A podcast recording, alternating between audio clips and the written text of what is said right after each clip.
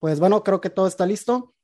Hola a todos, bienvenidos a una nueva emisión de SPEC, el podcast donde unimos la cultura geek y en esta ocasión para platicar de cómic, como a muchos de este espacio que les gusta, coleccionistas tanto americano y en español.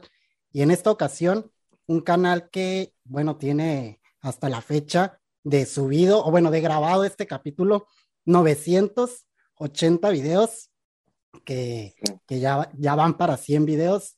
Miguel ¿cómo estás? Para mil, perdón, para mil videos. ¿Cómo estás, Miguel? Bien, bien, Max, aquí estamos. Gracias por la invitación. Pues siempre, la verdad digo, ya sabes, a mí siempre me encanta hablar de todo esto, entonces cuando se da la oportunidad, siempre es un gusto. Muchas gracias por la invitación, ¿eh? Sí, este estaba, no, gracias a ti por, por aceptar. Estaba viendo y pues siempre me gusta, siempre tengo como la tradición de que cuando invito a alguien, me gusta ver su primer video, ¿no? Siempre voy de, de chismosito a checar eh, cuál fue el primer video. Y veo que, que, al menos el que tienes ahí público es uno que hablabas sobre Tokyo Ghoul.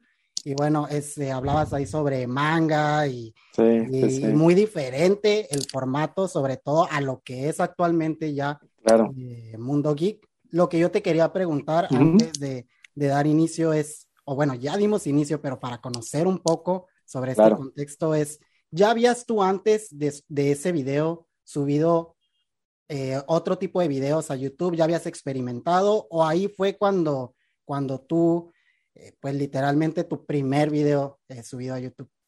Ese fue literalmente mi primer video. Este, como bien lo comentas, se nota un cambio, ¿no? Este, yo creo que con el tiempo fui aprendiendo mucho y he ido aprendiendo sobre la marcha.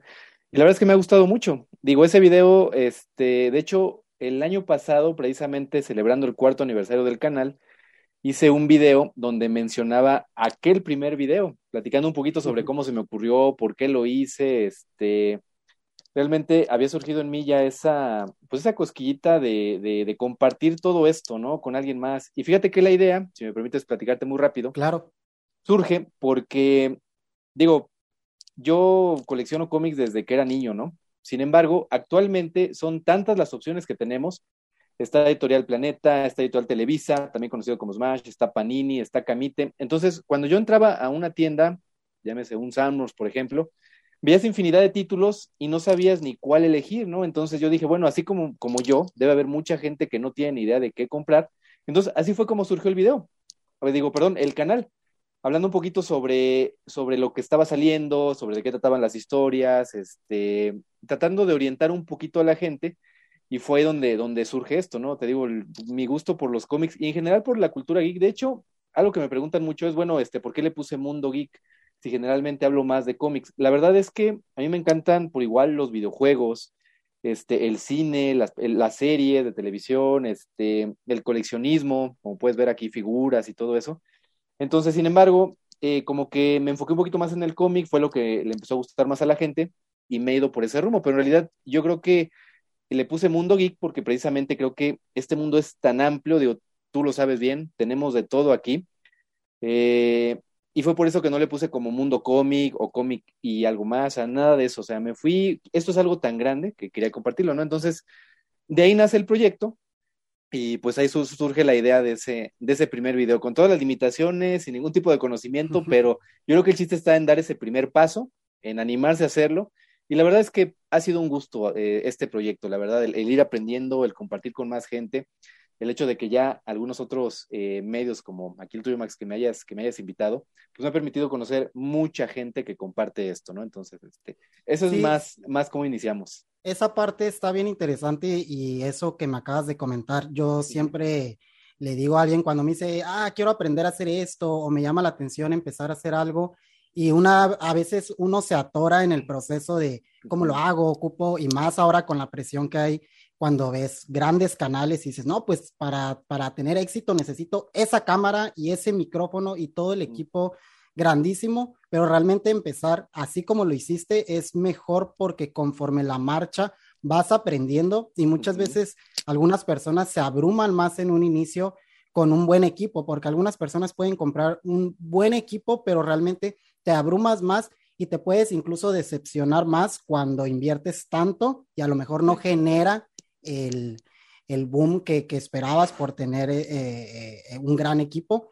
Y muchas veces empezar así e ir viendo conforme la marcha e incluso ir viendo el apoyo, ¿no? De la gente es lo que te va induciendo a decir, oye, le está viendo bien, a la gente le está gustando y como que te, te dan más ganas de ir mejorando el equipo, que en un inicio sí era, me, se me hizo curioso eso, y al menos, por ejemplo, en este espacio mío, en un inicio eh, no se llamaba SPGEC, es el mismo canal, pero tenía otro nombre. Este canal de Mundo Geek también en, uno, en un inicio tenía otro nombre o desde... Lo que pasa es que era mi cuenta, o sea, era mi cuenta como tal, de, Miguel Cueto. Entonces, ah, ok. cuando de repente dijo, bueno, y si subo videos, ¿y cómo le subo? Pero luego dije, bueno, ni modo que suba videos y el canal Miguel Cueto no, entonces me ocurrió cambiarle el nombre. Por eso es que el canal aparece como que tiene muchos años, pero en realidad el proyecto como tal, este año cumplimos el quinto año, o sea, realmente es menos, ¿no? Pero fue por eso, fue por eso más que nada. ¿Y cuál recuerdas, eh, por ejemplo, siempre me gusta preguntar, creo que todos tenemos algún, eh, algún recuerdo, aunque a lo mejor no haya sido realmente el primer cómic que tenemos en nuestras manos, si tenemos algún recuerdo a veces de niños de qué cómic fue el que nos llamó la atención y nos hizo introducirme o introducirnos más bien. ¿Cuál fue ese? Que veo que por ahí creo que lo tienes cerca de ti. Este, mira, así ya viejito, ya sin portada. E, ese que tienes ahorita en tus manos, que para los que nos están escuchando tiene un cómic, ¿nos puedes decir qué cómic es?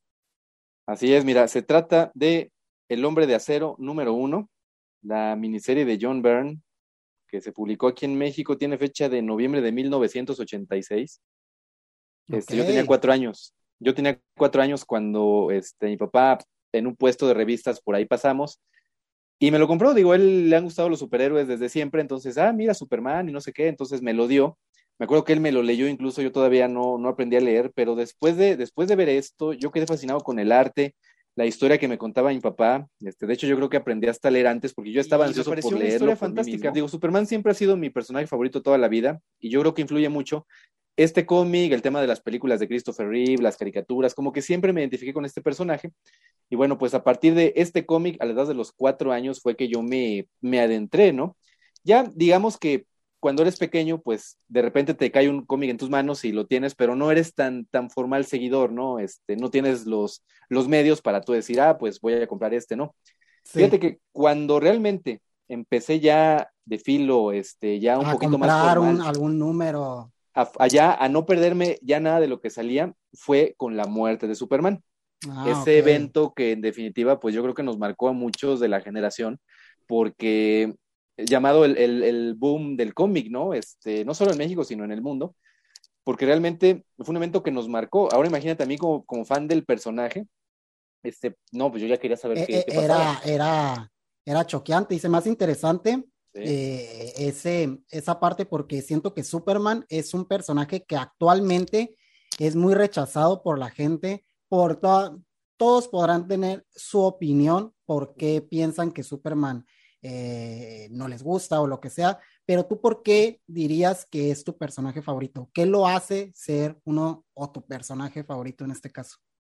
Pues mira, eh, yo creo que tiene mucho que ver con la manera en la que me educaron mis papás, los valores que me dieron, este, y también yo creo que hay cierto vínculo, por ejemplo, yo de niño siempre dije, no, es que yo quiero ser como mi papá, y mi papá era como que mi superhéroe, entonces después él me compra y me introduce a esto de los superhéroes y todo, entonces como que hubo cierto, cierto vínculo ahí con él y para mí Superman es un personaje que, que te inspira a ser mejor, es lo que cualquiera aspiraría a ser.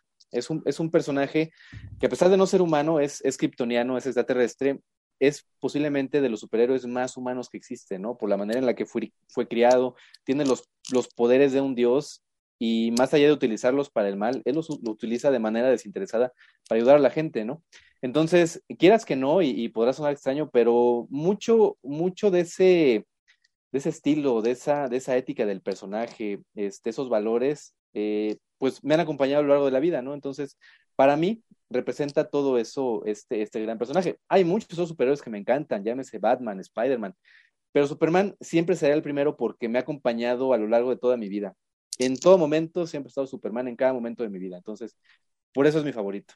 Sí, y estoy de acuerdo con eso, porque Superman, más, más allá de las historias y todo este, lo que tiene como personaje de la cultura pop, sí es un ícono sobre ciertos valores y sobre, sobre la belleza que a veces no notamos ni nosotros mismos en la humanidad y que él al ser un alienígena que como dices tiene los poderes de un dios puede hacer eh, pues prácticamente lo que sea, hasta cambiar el tiempo, ese tipo de cosas. Entonces, que él busque uh, parecerse o ser como los humanos a manera de admiración a, a, a, los valores que tenemos, a la familia y todo eso, creo que eso es una de las razones que hace que a la gente no le guste, porque algo pasa que a la sociedad le gustan los personajes malos, los personajes que, que rompen las reglas, pero yo estoy en, un poco en desacuerdo y creo que Superman se le ha hecho mucho tiempo, mucha como injusticia sobre verlo como un personaje tal vez ñoño por ser exageradamente bueno, pero realmente creo que representa muy bien lo que uno se imagina al pensar en estos seres como superhéroes, ¿no? Sí, sí, sí, totalmente, totalmente. Digo, definitivamente, yo creo que, fíjate que yo creo que uno de los factores que influyeron también en que bajara un poquito su popularidad y, por ejemplo, resurgiera Batman, fue cuando en, en el 89, cuando sale la película de Tim Burton, este, recordarás que la última película de Superman me parece que es del 87, la de Superman 4, que fue la que finalmente mató la franquicia, ya, por, ya no fue muy buena.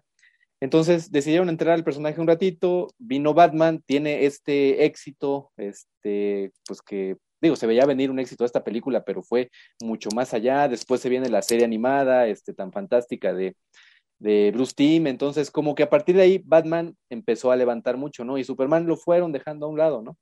Este, recordemos las historias de antes, en los 70s, 80s, las mismas caricaturas de los superamigos y todo Superman era el líder de la Liga de la Justicia y siempre era el, el, dominante. O sea, Batman iba a la par, pero Superman siempre era, digamos que, el insignia, el personaje insignia de DC. Sin embargo, bueno, pues con el paso del tiempo lo fueron relegando un poco. Y fíjate que hay gente que se queja de que Superman es un personaje poco interesante porque por lo mismo de que tiene esos poderes, pues cuesta mucho trabajo escribirlo, este, a qué enemigo le vas a plantear, cuando en realidad las historias de los superhéroes ni siquiera tienen que ver siempre con los, con los enemigos, ¿no? Hay historias fantásticas del personaje, por ejemplo, yo te podría recomendar All Star Superman de Grant Morrison, es una historia, es una joya esa historia. Sí, es sí, lo he leído y está, está genial. Y es, uno, es un cómic que representa muy bien esa parte de Superman.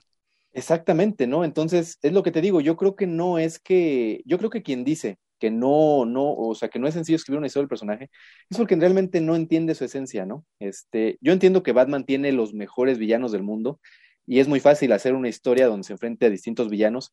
Superman sí es un poquito más retador y sus villanos quizás no están a la altura de los de Batman, ¿no? En popularidad y este carisma y lo que quieras. Pero insisto en que el verdadero sentido de las historias de este personaje es ese lado humano, su relación con sus seres allegados, los retos a los que se tiene que enfrentar. Una historia de las más recientes, digamos que para que los que están entrando en esto del cómic y a lo mejor quieren algo un poquito más actual, me gustó mucho la de Superman Arriba en el Cielo, este, de Tom King. Si no la has leído, te la recomiendo mucho. Ese sí no lo he este, checado. Tom King este, venía de un tiempo escribiendo a Batman y Bendis escribiendo a Superman, entonces DC les dice, bueno, Bendis, ahora tú escríbete una historia de Batman, Tom King, escríbete una historia de Superman. Cambiaron, es una miniserie muy corta, este, y la verdad me sorprendió mucho lo que hizo Tom King. Este, a grandes rasgos te platico la, la, eh, la historia de qué trata, digo, para no contarte un spoiler. Una niña, una niña pequeña de Metrópolis, es secuestrada, se la llevan hasta los confines del universo y Superman deja todo atrás por salvar una sola niña. Entonces, él tiene que eh, pasar por todo el universo, una mega odisea para salvar a esta niña, ¿no? Y ahí es donde te das cuenta de lo que significa Superman, ¿no? de lo que representa, todas las pruebas que tiene que pasar para finalmente encontrarla. Entonces, una historia bien, bien bonita, que de, de, hecho es de lo mejor que he leído últimamente del personaje, a diferencia de lo que hizo Bendis con Batman, que la verdad la historia que le hizo Batman es de lo más olvidable, ¿no? Pero, pero sí, yo creo que esas son ¿Cuál, ¿cuál era, ¿cuál era el título de, del cómic? Es de Tom King, Superman. Superman, eh, Arriba en el Cielo. Arriba en el Cielo. Se publicó ya que... aquí en México y también lo encuentras en inglés, ¿no?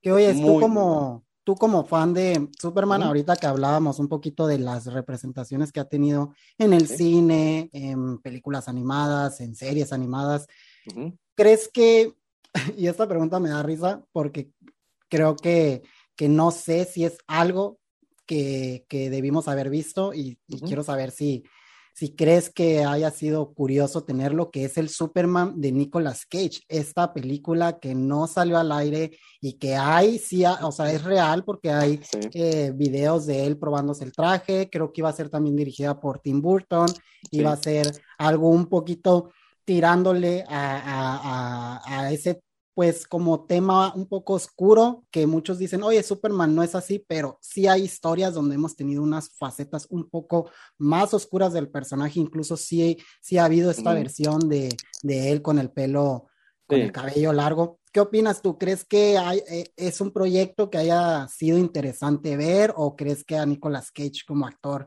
Porque yo no me lo imagino, sinceramente, pero ¿tú qué opinas? No, no, tampoco me lo imagino, definitivamente. Mira, no, no te podría decir si hubiera sido interesante o cómo habría funcionado, porque es algo que pues nunca vamos a ver, ¿no? Nunca vamos a saber. No salió ni nada. Incluso creo que hay un documental, fíjate que he tenido ganas de verlo, no tengo la oportunidad, pero fíjate que no, o sea, yo la verdad no, no, no me quedé con ganas, así como que de decir, ¿no? desde el traje. De hecho, vi muchos bocetos, he, visto material del que, de, la, de la idea principal que traían y era algo muy distinto, o sea, no, estaba muy alejado de Superman. Entonces, francamente, Ah, hubiera sido quizás una versión de Tim Burton muy libre, a lo mejor como película, entretenimiento, hubiera sido interesante, pero creo que no hubiera pasado de ahí y creo que no habría sido tan relevante. O sea, yo la verdad, este sí, estoy tranquilo así sin haberla visto. Sí, este, es interesante verlo ahora en la actualidad porque sí, no, no me lo imagino sinceramente, pero es, es curioso saber que, que eso iba a pasar y sinceramente no sé ni por qué fue que no se, que no se realizó. No sé si tal vez Warner no le gustó la visión que estaba llevando Tim Burton o... Puede ser, quizás no, no le vieron mucho futuro, quizás lo vieron algo como algo muy alejado de lo que, de lo que querían, no lo sé, fíjate, pero sí, digo, Nicolas Cage se me hace buen actor, este, sin duda, pero no, tampoco lo veía en el papel, ¿eh? definitivamente. Sí, y es un actor que creo tuvo una época que sí hizo muchas películas, eh, muchas de mucho tipo, pero también tuvo una época que hizo como muchas películas malas y como que se hizo de una reputación un poquito negativa en esa época, pero actualmente los trabajos que está haciendo Nicolas Cage, como se fue un poquito más al cine independiente, como que él mismo notó que necesitaba eh, proyectos donde mostrara que es un buen actor y la neta se, se ha rifado y y pues quién sabe, ¿no? Es un tema interesante todo ese de haberlo visto y pues eh, veamos qué pasa con el futuro de Superman, al menos en la pantalla grande, porque no sabemos si realmente va a continuar, eh, ¿cómo se llama este Henry Cavill? Henry Cavill. no, creo que no va a volver, ¿no? Es un tema muy triste, la verdad, el tema de Superman en el cine. Este, no sé, ¿a ti qué te pareció la de Superman Returns? De Brian Singer.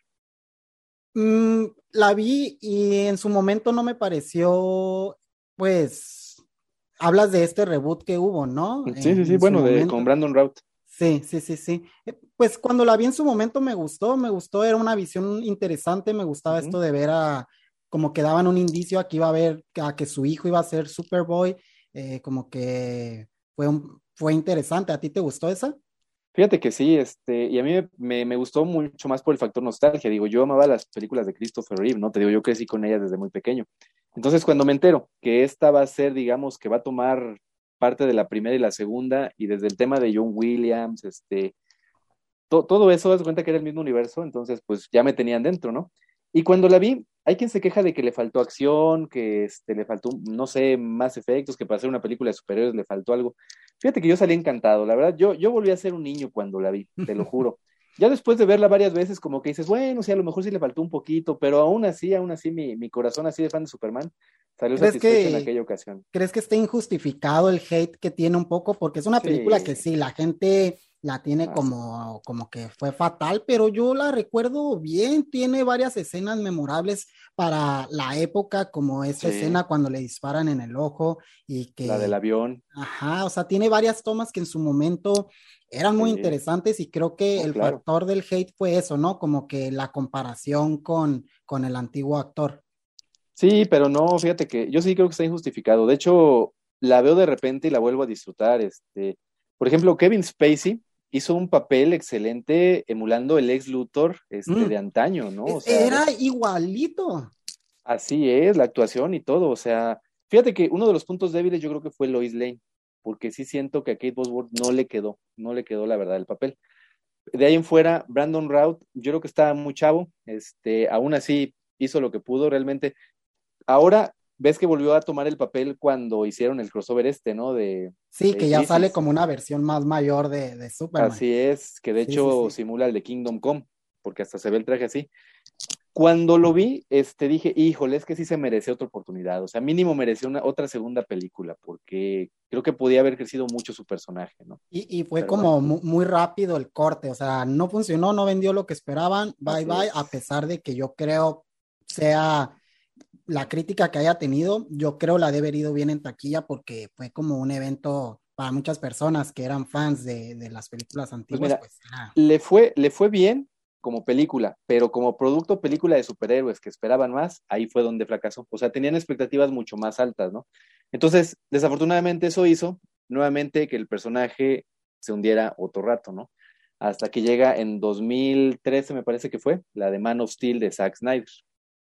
Sí. Tuvieron que pasar varios años otra vez. ¿Y, el, el, último Superman te ha gustado o crees o no, no te ha convencido tanto? Fíjate que la película de Zack Snyder me gustó en su momento, aunque siento que sí le quitó un poquito de, de la esencia del personaje. No digo que sea mal, la verdad la película la disfruto.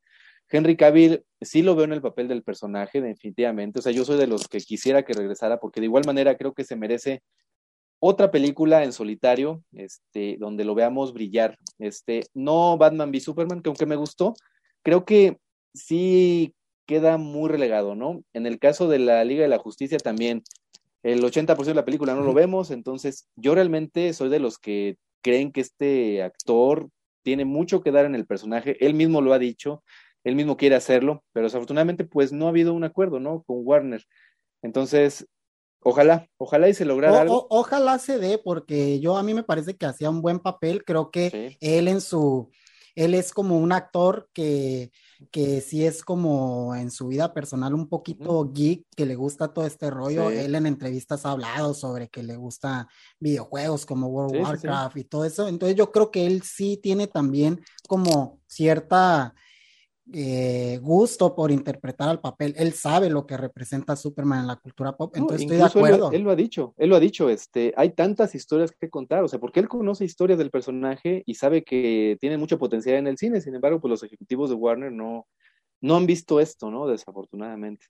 Y sí le dan un poco que muchos tal vez se vengan encima y no, no digo que no esté bien, porque creo que todos amamos a Batman, todos nos gustan sus historias, pero se nota que en el cine sí les es más rentable a Warner eh, el universo de Batman porque tenemos series, tenemos que, bueno, me estoy saltando un Superman que es actual, muy interesante, que no recuerdo el nombre del actor en este momento, pero es de la serie de Superman and Lois, que esa serie también está buena, ¿no?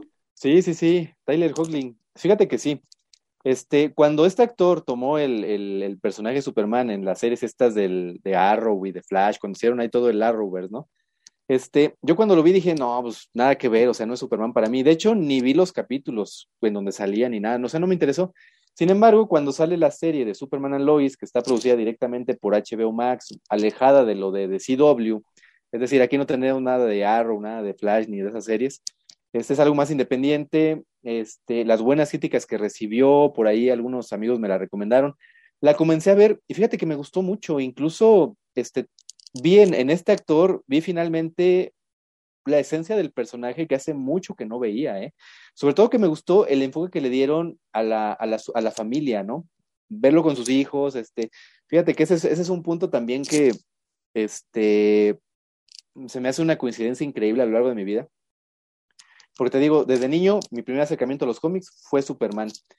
Cuando, cuando se da la película de Brandon Routh, la que le comentábamos hace un ratito, esa fue la primera película que llevé a mis niños a ver al cine. Mm. Este, tenían dos años de edad, o sea, cuando los llevé a verla.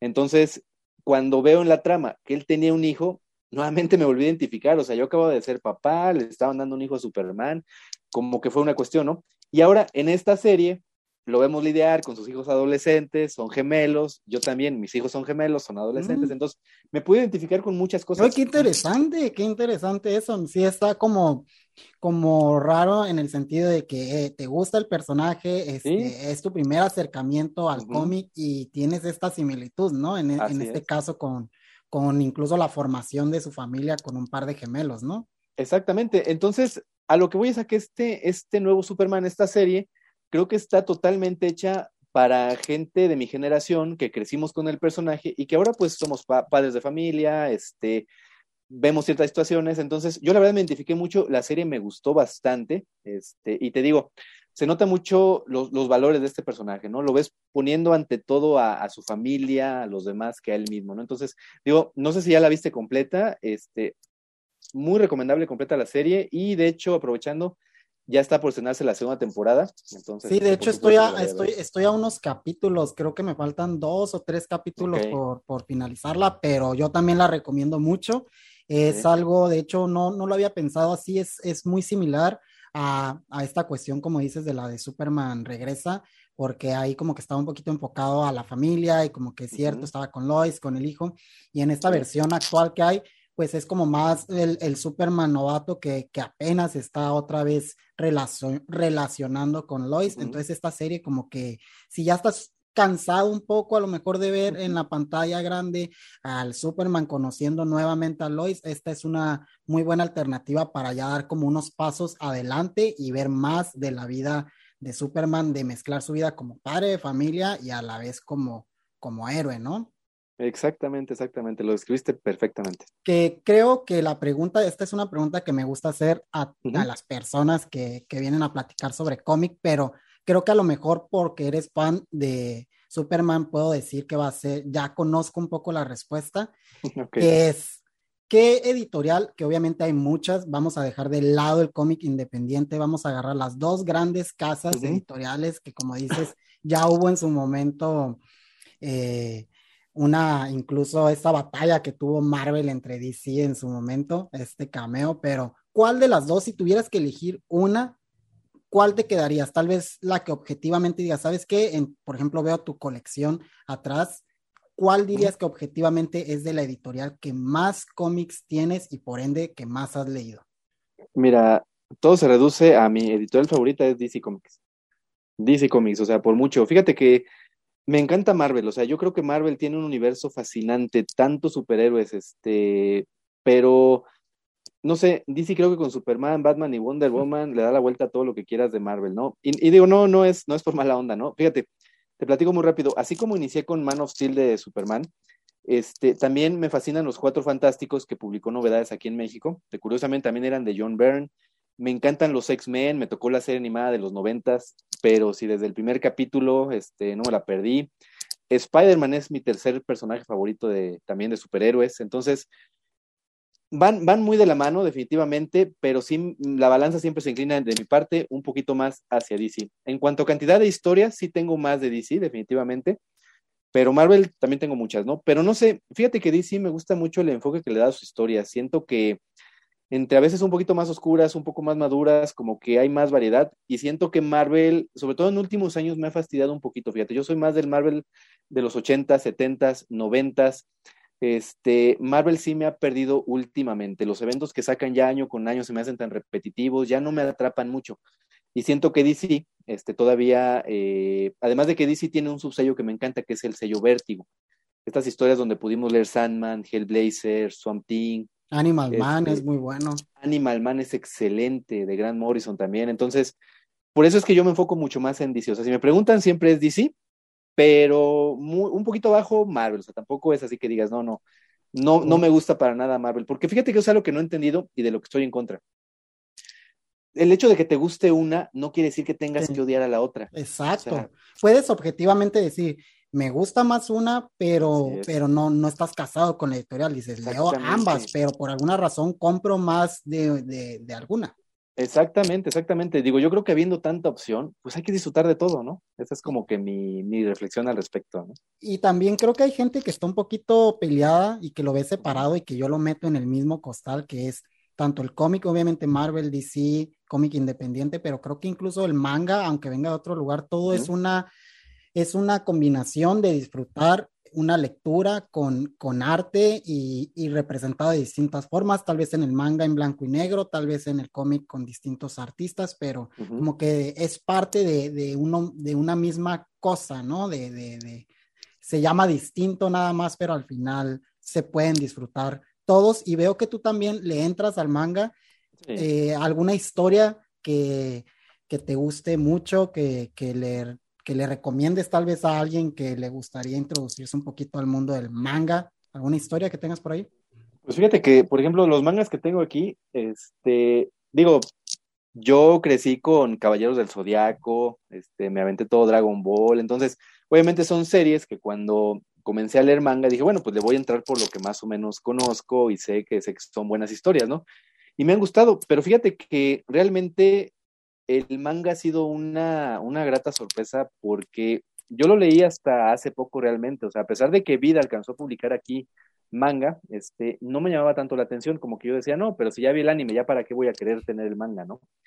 Pero fíjate que precisamente el primer video que comentábamos hace ratito de Tokyo Ghoul, lo hice porque mis hijos estaban leyendo ese manga, me lo recomendaron y dije, bueno, pues a ver, me insistieron tanto que lo empecé a leer y me gustó, me gustó mucho el estilo, a pesar de que son tomos, pues mira, de hecho aquí lo tengo. Tú dices, no, pero es que a qué hora voy a acabar de leer eso y no sé qué. ya cuando lo empiezas a ver, realmente, pues es mucho, es mucho del arte, es un arte muy dinámico, este, te lo lees muy rápido, la verdad, el manga, ¿no? Y creo que las técnicas que se pueden apreciar en, en, en, solamente las tintas en negros y blancos también le dan un toque, ¿no? Así es, así es. Entonces, definitivamente hay historias muy, muy buenas en el manga que he ido descubriendo. Este, algunas que me han gustado, por ejemplo, es que hay de todo. O sea, de hecho es algo que yo creo que tiene de, fortaleza el manga. En el cómic, claro que hay más historias, no todo es superhéroes, definitivamente hay muchas más historias.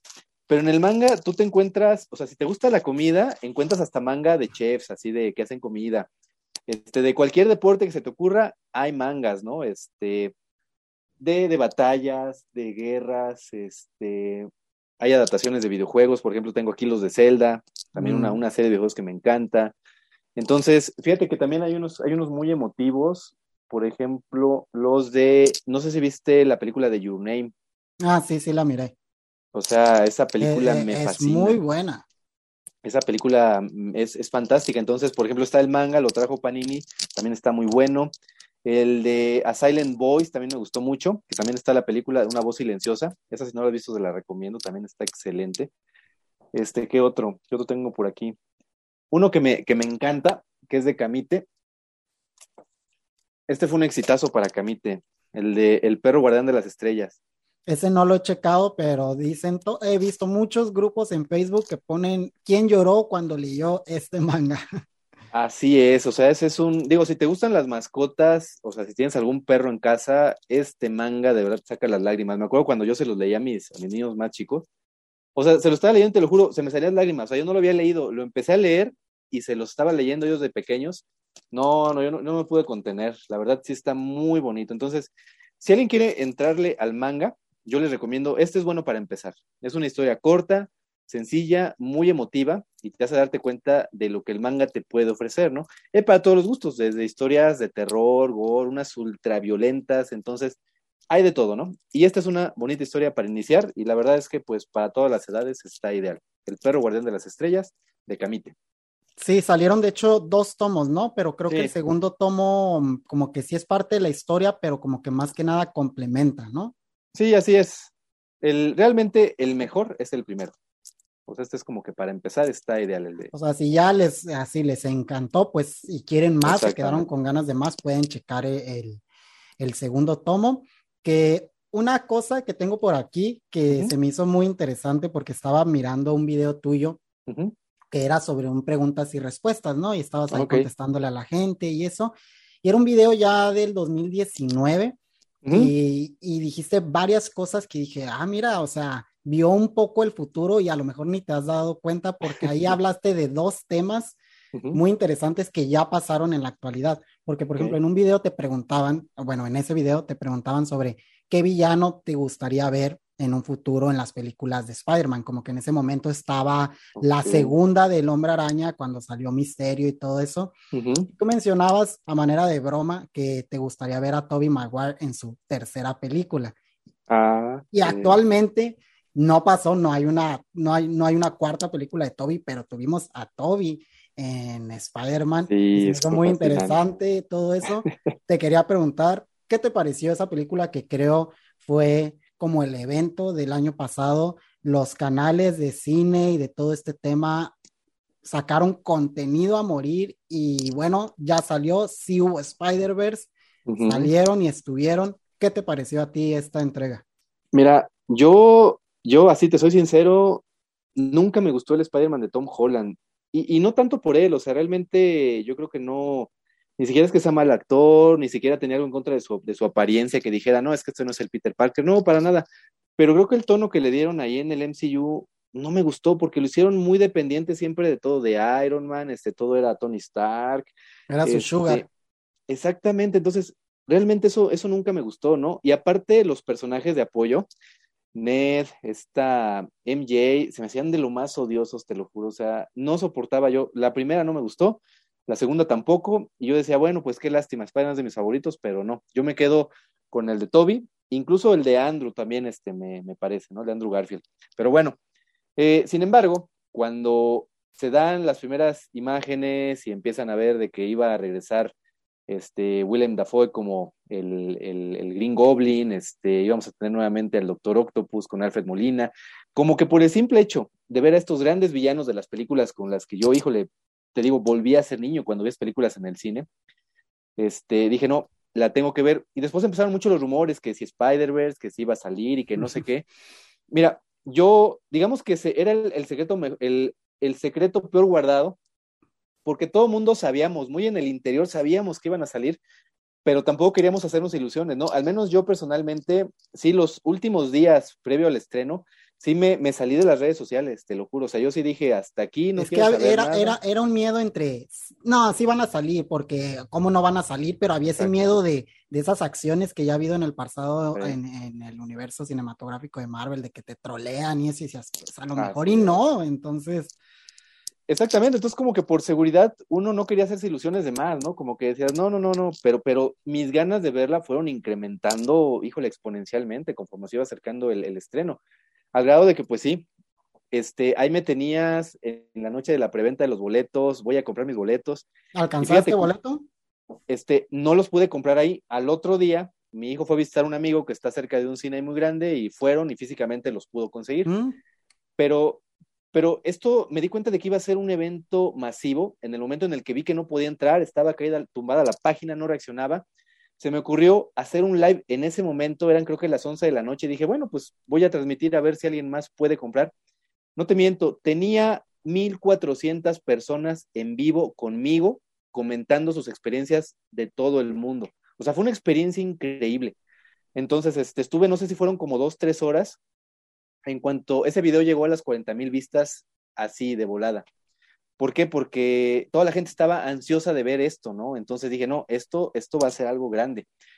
Al otro día, este, ya logramos conseguir los boletos y todo. Bueno, el día del estreno, ahí nos tenías en, en la sala. Y fíjate que yo solamente recuerdo tres ocasiones en las que realmente me he emocionado en el cine al grado de, de, casi, casi gritar, que sientes una emoción que no te puedes contener y que se contagia en toda la sala. La primera de ellas que yo recuerdo fue en la primera de Avengers, cuando los ves finalmente a todos reunidos en esa escena fantástica, donde ya habías visto sus películas, y ahora los ves juntos por primera vez, cuando ya están ahí en la ciudad de Nueva York con toda la invasión de los Chitori que van ahí, y ves la cámara cómo los, los recorre a todos, híjole, siento una emoción impresionante. La siguiente llegó, la siguiente llegó hasta años después en Endgame, ese momento de la batalla final, donde el Capitán América sostiene el martillo de Thor. Claro. Y luego cuando empiezan a llegar todos, bueno, eso se sentía como un evento peor que si estuvieras en un estadio, o sea, era una emoción ahí de la gente. Y yo realmente pensaba que iban a pasar muchos años hasta que volviéramos a ver algo similar. Y no. Me, me, Marvel me cerró la boca y Sony, porque cuando vemos por primera vez a, a los Spider-Man llegar, a este Andrew, y después a Toby, el cine era una locura. De hecho, yo te aseguro que fue todavía mayor la emoción que Endgame. O sea, esto... Es que es muy diferente lo que representó esta película, porque Avengers Endgame fue interesante por, por lo que significaba el villano y todo eso, pero esto era reunir a tres generaciones. Así es, esto era algo mucho más grande. Sí, sí, sí. Endgame a lo mejor se tardó 10 años en llegar a eso, y claro que todos lo disfrutamos, pero esto ya era muchos más años atrás. Y fíjate que a mí me gustó todos los homenajes que se hicieron, este, me gustó mucho, por ejemplo, que el Doctor Octopus tuviera ese momento de redención, de es que pues yo no era malo, o sea, me ocurrió esto y demás, y cuando vuelve a ser el mismo, esa parte me gustó mucho. Este, ver a Toby, me encantó que a Toby Maguire no hiciera ni el más mínimo esfuerzo de, de rejuvenecerlo un poquito. Realmente tú ves al Toby actual y te das cuenta de que su Spider-Man ya creció, o sea, realmente para los que lo fuimos a ver al cine, sus primeras películas, pues también crecimos, ¿no? Entonces fue un guiño de, aquí está, este, están todos aquí, ¿no?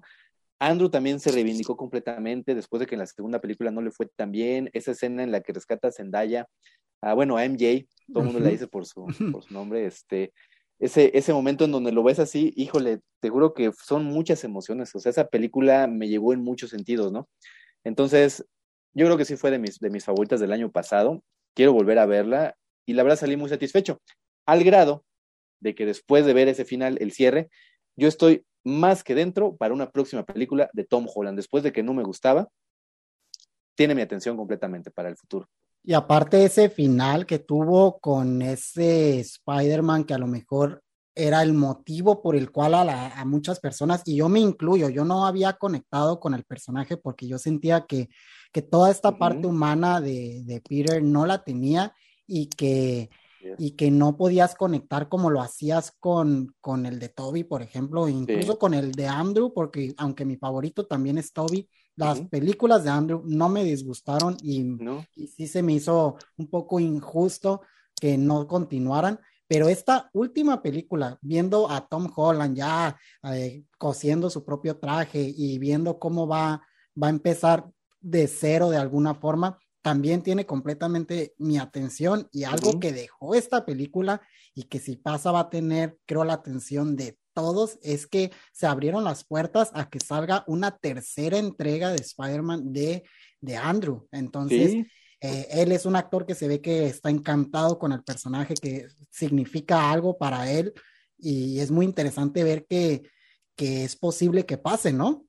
Y de hecho, los fans lo están pidiendo y él mismo está totalmente dentro. O sea, de hecho, ya van varios días, varias semanas que siguen saliendo declaraciones de él con respecto a, cosas de la película, ¿no? Por ejemplo, estaba viendo una muy graciosa que decía, hoy la estaba viendo, que Emma, Emma Stone, ¿no? Le estaba preguntando que si salía en la película y le estuvo insistiendo y él siempre le decía que no, que no. Y ya cuando Emma Stone vio que realmente sí salía, nada más le respondió ahí como que era un idiota por, porque no le había dicho y no sé qué, ¿no? Entonces, diariamente, diariamente sale algo relacionado de Andrew Garfield con Spider-Man. Entonces, posiblemente, posiblemente se nos haga. ¿eh? Sí, aparte yo creo que, que, Sony le va a poner un poquito más el ojo encima porque creo que acaba de ser nominado por la película de Tic Tic Boom, eh, creo a los Oscars, y eso al final lo gane o no. Ya ha estado el nominado, pero creo que creo que él como actor, ah, después de haber interpretado al hombre araña, ha hecho muchos grandes papeles y, él como actor ha crecido al grado que, yo creo incluso Sony, eh, eso, eso le da un punto a favor al actor, ¿no? No, completamente. Y no solo eso, sino que también Sony ya vio la aceptación que tuvo él en esta nueva, en esta película, ¿no? Entonces, yo creo que sí hay buenas posibilidades, ¿eh? Este, además, digo, si tú fueras este ejecutivo de Sony y estás viendo que tu película ya está en el top 10 de las más taquilleras de la historia, sería tonto este, no, no querer explotar más eso, ¿no? Que surgió a raíz de esto y que tiene tanta aceptación. Entonces, muy posible. Yo sí veo grandes posibilidades de que esto siga adelante.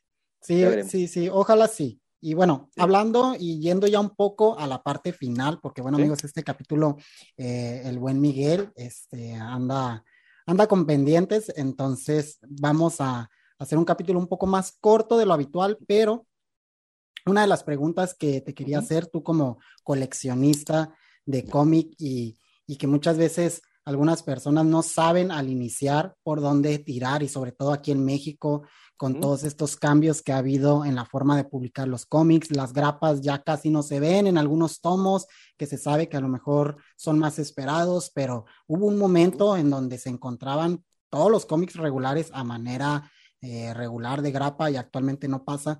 ¿Tú qué prefieres? ¿Qué te gusta más? ¿El cómic en recopilatorios? ¿Eres de los que disfrutas una buena edición eh, ya con todo listo para comenzar y terminar la historia? o eres de los que disfruta más el ir consiguiendo las grapas? ¿Qué le recomendarías más a alguien?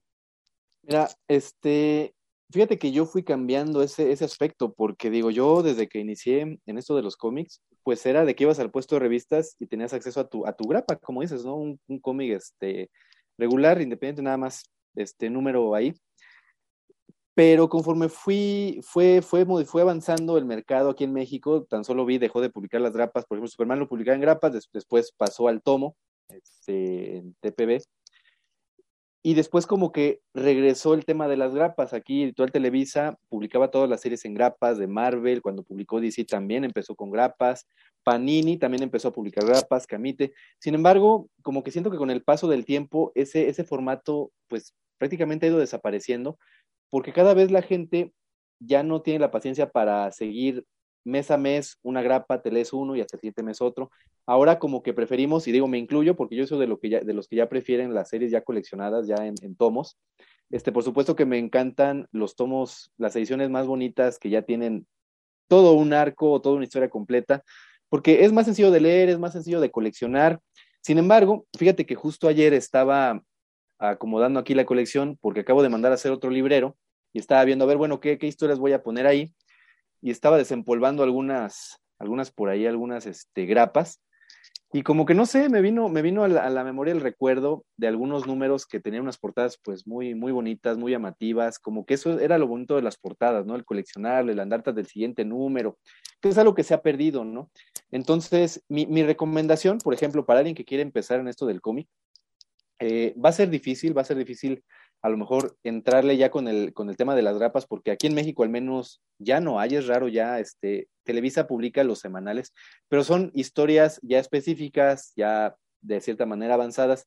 Mi sugerencia para empezar y entrarle al mundo del cómic sería primero ver, este, como qué te interesa y hacerse a un lado la idea de que todo cómic es superhéroes. No, los cómics no son solo superhéroes. Hay historias de todo tipo, hay historias de horror, de aventuras, este, de viajes en el tiempo. Este, ahorita fíjate que estoy muy, muy metido en Conan el Bárbaro, un personaje que ya es de antaño y que yo no me he tenido la oportunidad de leer hasta recientemente y me ha gustado mucho. Este, entonces, hay infinidad de historias, este, hay, que, hay que ver como que qué te interesa, buscar un poquito una vez que definas el género, incluso si te llama la atención algún superhéroe, también se vale, este, si por ejemplo estás viendo ahorita Marvel, el universo de Marvel te gusta y te interesa algún personaje, bueno, quizás empezar a buscar un poquito cuáles son las mejores historias del personaje, con cuál empezar, y empezar con esas, ¿no? Este, y, algo que también siempre, siempre comento, entrarle sin miedo. Este, hay gente que dice, no, es que quiero empezar a leer Spider-Man, ¿por dónde empiezo? Este, todos, absolutamente todos, iniciamos por algún cómic. Este, si no, imagínate, si todos quisiéramos empezar desde el número uno, desde Amazing Fantasy número 15, pues nunca terminamos, ¿no? Y además son historias ya muy, muy viejas, ¿no? Muy clásicas que a lo mejor no te van a llamar la atención. Mi recomendación es, tú empieza por el que te llame la atención. Si te gusta, tú mismo vas a empezar a ver, ah, bueno, esto me gustó, ¿qué había antes? O no, a ver, yo quiero ver otra historia, a ver qué sigue, ahora voy por otro personaje. Todos iniciamos así. Entonces, mi, mi, mi recomendación es, ¿qué te gusta? ¿Te gusta algún personaje? ¿Te gusta algún género? Éntrale a cualquier cómic que te haya llamado la atención, ya sea por la portada, ya sea por el autor, el artista, el arte, puedes ojearlos, decir, ah, se ve bonito, me lo voy a llevar. Así empezamos todos y a partir de ahí puedes comenzar, ¿no? Entonces, mi recomendación es esa. Éntrale sin miedo al mundo del cómic, te aseguro que vas a encontrar historias que seguramente te van a gustar. Pues ahí está la recomendación. Yo creo que estoy de acuerdo. Los tomos y los recopilatorios es una de las mejores formas, sobre todo porque en la actualidad creo que las grapas se han separado un poco más a, coleccionismo, más a, esta parte de tener ciertas portadas icónicas, ciertas piezas de valor y el, y el tomo recopilatorio más para conocer la historia y ir más al origen del cómic, no como coleccionista, sino como la historia y y es la mejor forma, ¿no? Entrarle a un recopilatorio, a lo que te guste, incluso poco a poco a lo, a lo mejor no, no lees un cómic y no entiendes ciertas cosas del tomo que lees, pero si el personaje te gusta, te lees otro, luego otro y sin darte cuenta vas conectando las historias porque pues al final ya no estás tan en blanco y empiezas a tomarle sentido. Entonces, dale a lo que sea, también existe el cómic independiente. Creo que aquí en México una de las cosas que ha hecho que baje un poco la popularidad del cómic es el manga, porque el manga ha tomado mucho, mucho, mucha fuerza, mucha fuerza en todo el mundo. Y no fue la excepción aquí en México. Entonces, eh, creo que una de las fallas que hay es a veces creer que no hay cómic eh, que no sea de superhéroes. Existen también muchísimas historias. y si lo de ustedes no es el superhéroe, chéquenle al cómic independiente. Para terminar esta parte, ¿algún cómic independiente que no sea Marvel DC que, te haya gustado, que recomiendo? Y a lo mejor elegir uno es difícil, pero... Mira, por ejemplo, ahorita acabo de leer este, Usagi Yojimbo. Ah, mira, ese no lo había checado. Esa es una historia de Stan Sakai, la publicó Fantagraphics en dos tomos. De hecho, este personaje, muchos lo recuerdan porque salía con las tortugas ninja.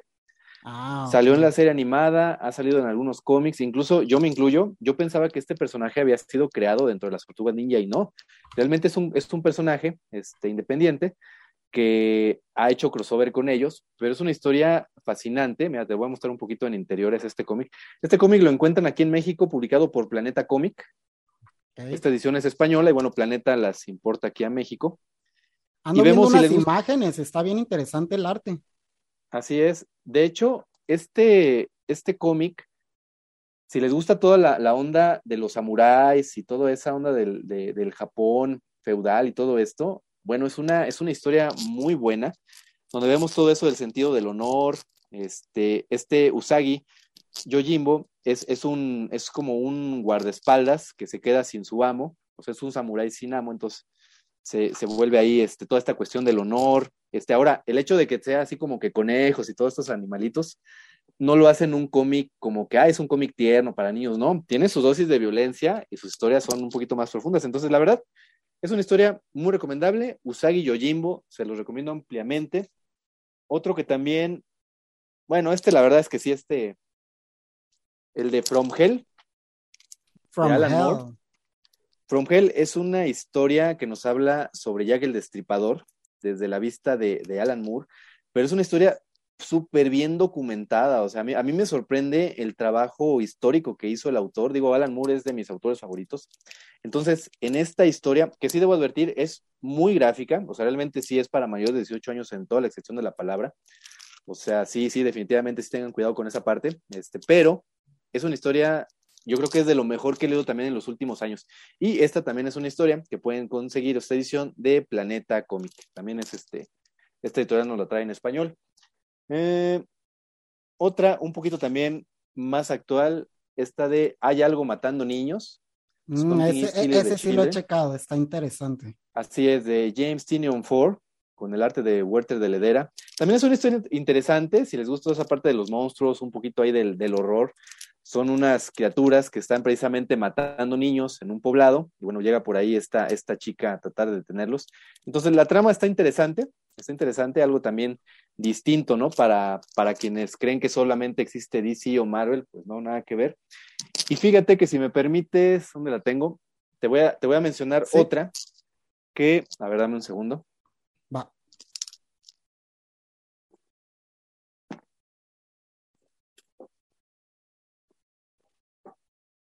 Que, aunque no es como tal independiente, porque es de vértigo del subsello de DC, se llama Day Tripper. Day Tripper, ese no lo había, no lo había. Day Tripper de Fabio Moon y Gabriel va. Esta es una historia hermosa que precisamente nos habla sobre la, la vida. Fíjate, este, este cómic, ellos son hermanos, Fabio Moon y Gabriel Va son hermanos, son brasileños.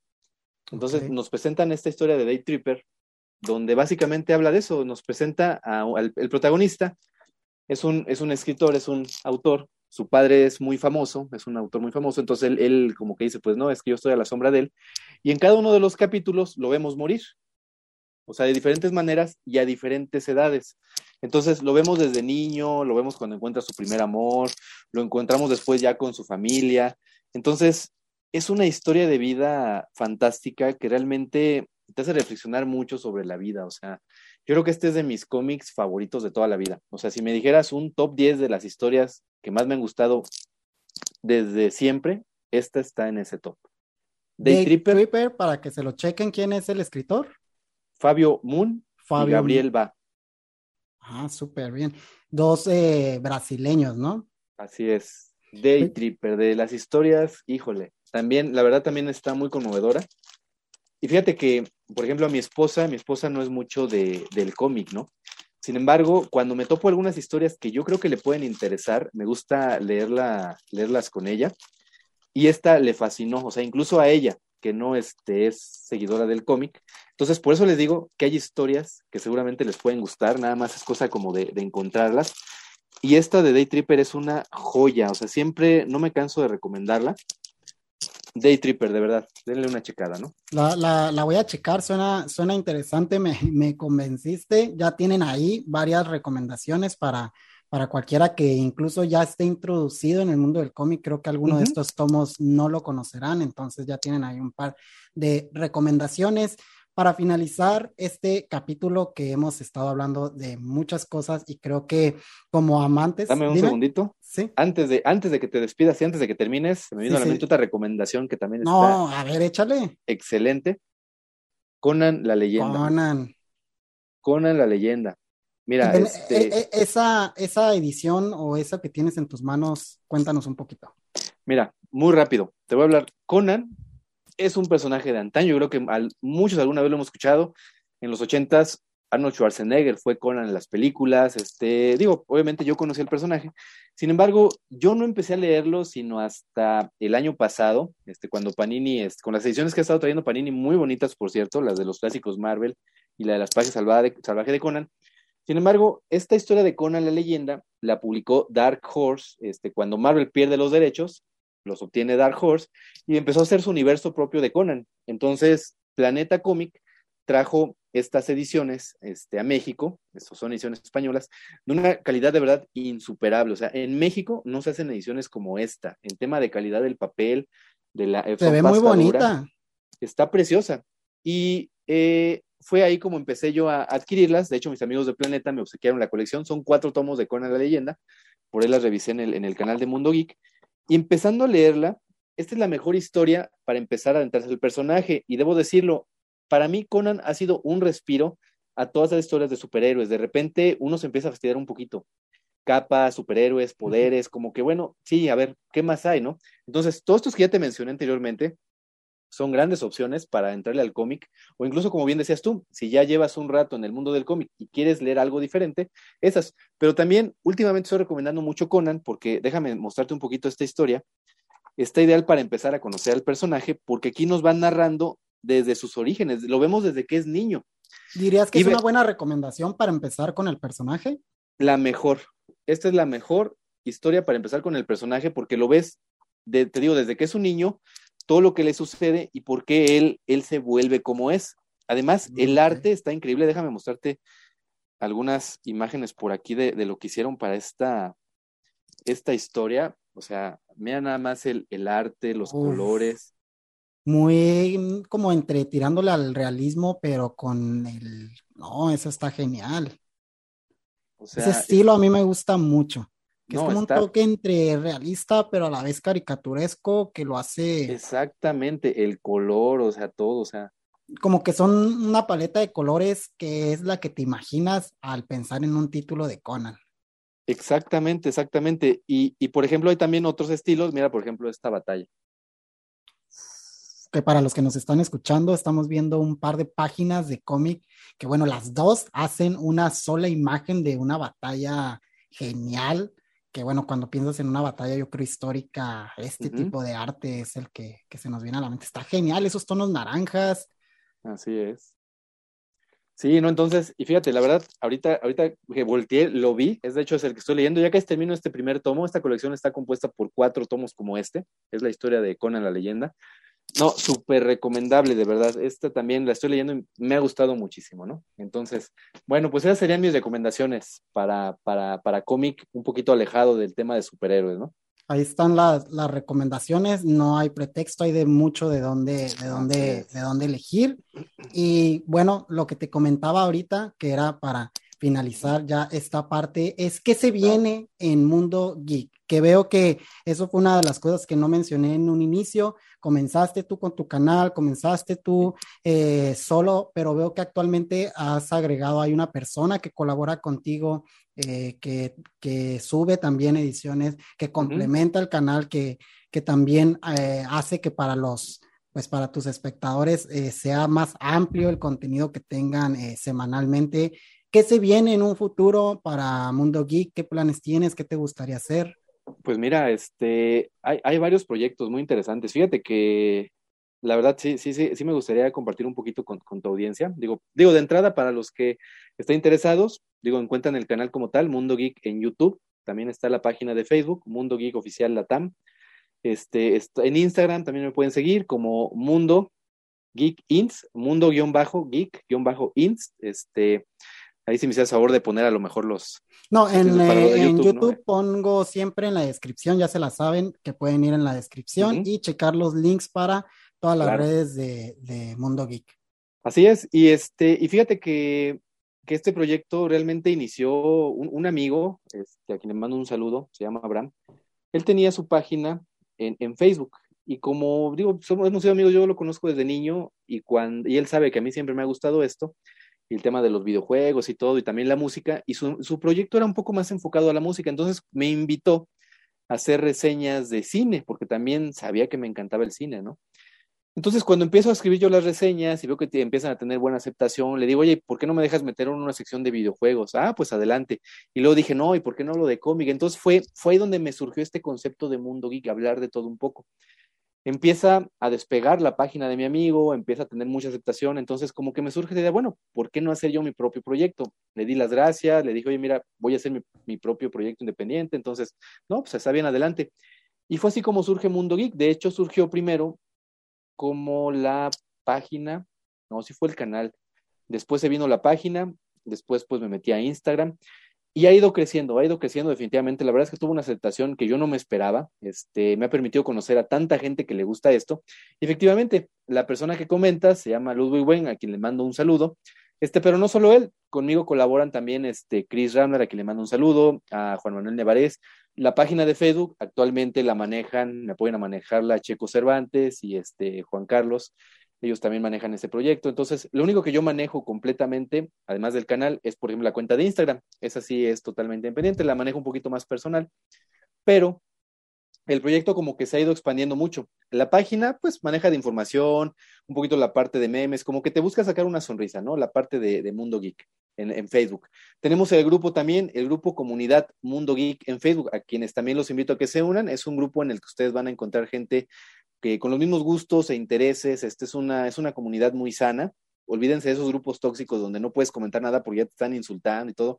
Aquí para nada. De hecho, las personas que mencioné, Ludwig, Chris y Juan, este, fungen como moderadores en este grupo y ahí pueden preguntar de lo que quieran, ¿no? Con total seguridad.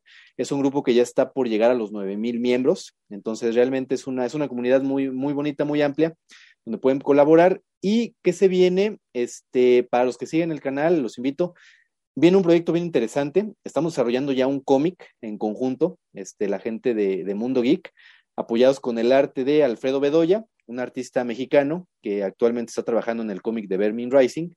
Y también está colaborando Rulo Valdés, Rulo Valdés, a quien seguramente muchos conocen por su participación en la antología de Batman El Mundo. De hecho, estuvo, estuvo por acá en un capítulo.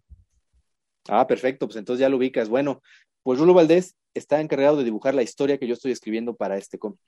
Entonces, es uno de los proyectos que se vienen fuertes para este año. Hay otros colaboradores que están este, colaborando en esta, valga la redundancia, en esta historia, en este cómic. Este, ¿Qué más se viene? Tengo por ahí planeado asistir a la mole. Eh, por ahí la gente de, de la mole me invitó para ya como prensa a cubrir este evento, incluso hay posibilidad de participar en algunas actividades. Entonces, digo, todo va a depender de cómo siga todo esto de la pandemia, ¿no? Para el tema de la mole, todavía no, no he decidido si voy a acudir o no, pero se van abriendo muchas oportunidades. De hecho, los, ya tengo mucho comunicación con las editoriales de Planeta, Panini, Camite, este, la tienda de Smash oficial me envía los, los tomos para que yo los pueda compartir aquí antes que nadie. Entonces, realmente es un proyecto que ha crecido mucho y si les gusta el cómic, realmente quieren adentrarse un poquito más a saber sobre las ediciones que van a salir, sobre los contenidos, sobre algunas recomendaciones, bueno, pues sí los invitaría a que checaran el proyecto de Mundo Geek. Estoy seguro de que se van a encontrar con cosas bastante interesantes. Sí, dense la vuelta. Es un canal muy completo y se me hace muy interesante ver todo, cómo están armando este proyecto, cómo van armando todo un equipo y me da gusto ver cómo estos contenidos eh, de cómic y sobre todo como estas historias de, de crecimiento orgánico en la red es muy interesante y pues muchas felicidades por el próximo proyecto. Me parece muy interesante. Eh, creo que todos aquellos que hayan llegado hasta esta parte, esténse al tanto de, las páginas de Mundo Geek que van a encontrar en la descripción para que estén también al tanto de este próximo proyecto eh, de cómic para todos aquellos que les gusta checar luego los libros, cómic y diferentes historias que sacan los creadores de contenido, pues acá con Mundo Geek ya van a poder pues más adelante encontrar ese proyecto que sería muy interesante una vez que ya esté por acá poder armar algo para platicar sobre el proyecto y poder, poder conocer un poco un poco de la historia. ¿Algo más que te gustaría agregar para finalizar este capítulo? ¿Algo que le quieras decir tal vez a la, a la gente nueva que se va a ir a unir por allá a tu, a tu canal? No, pues nada más, digo, este, un, un gusto haber estado aquí, este, en la, invitación, digo, siempre que me invitan a platicar de, todo esto que, pues, tú sabes que me, me, encanta, entonces es un gusto, ¿no? Y sí, la invitación, como les decía, yo creo que lo, lo importante o con lo que me quedo de esta charla es, este, adéntrense un poquito al cómic, denle la oportunidad, les aseguro que hay, hay, historias que ni se imaginan, no todo es Spider-Man, no todo es Batman, el mundo del cómic es algo fascinante. Y lo mismo va para el manga, yo creo que el manga también es una, es una nueva rama que ha ido, pues realmente ha detonado un boom este, en la actualidad en todo el mundo, como bien decías Max, no nada más aquí en México, pero aquí en México hay, hay muy buenas, muy buena, muy buena oferta de manga accesible, este, de todo tipo de historia. Entonces, lo importante realmente, lo importante es que se dejen llevar por estas historias, sea el formato que sea, cómic, manga, que si recopilatorio, que si grapa, lean un cómic, este, les aseguro que van a encontrar algo bien interesante, ¿no? Entonces, ese sería mi mensaje, mi mensaje para, para toda tu audiencia, que le gusta esto, esto de la cultura geek, realmente el cómic es solamente una pequeñísima parte de la cultura geek, hay mucho más allá, pero al menos en cuestión del cómic, les aseguro que van a encontrar historias fascinantes, hay mucho que descubrir. Entonces, la invitación nada más a que sigan esa parte. Ya lo escucharon amigos, vayan, lean cómic. Yo también siempre recomiendo que, que una vez que si no te has adentrado a este mundito, también entra con cuidado, porque una vez que leas uno, te va a ser un poco difícil parar. Entonces, entonces, la misma recomendación. Te agradezco nuevamente que te hayas dado la vuelta por acá. Está muy interesante toda la plática y creo que como buenos geeks pudiéramos estar aquí muchísimo rato platicando de distintos claro. temas. Y bueno, amigos, para los que nos estuvieron escuchando en YouTube y viendo, pues no olviden dejar su like si les gustó este capítulo, dejen ahí un comentario para estar, estarlos leyendo. Bueno, si nos están escuchando en Spotify o en alguna otra plataforma de podcast, pues también dejen ahí su corazoncito y todo eso que ya se la saben.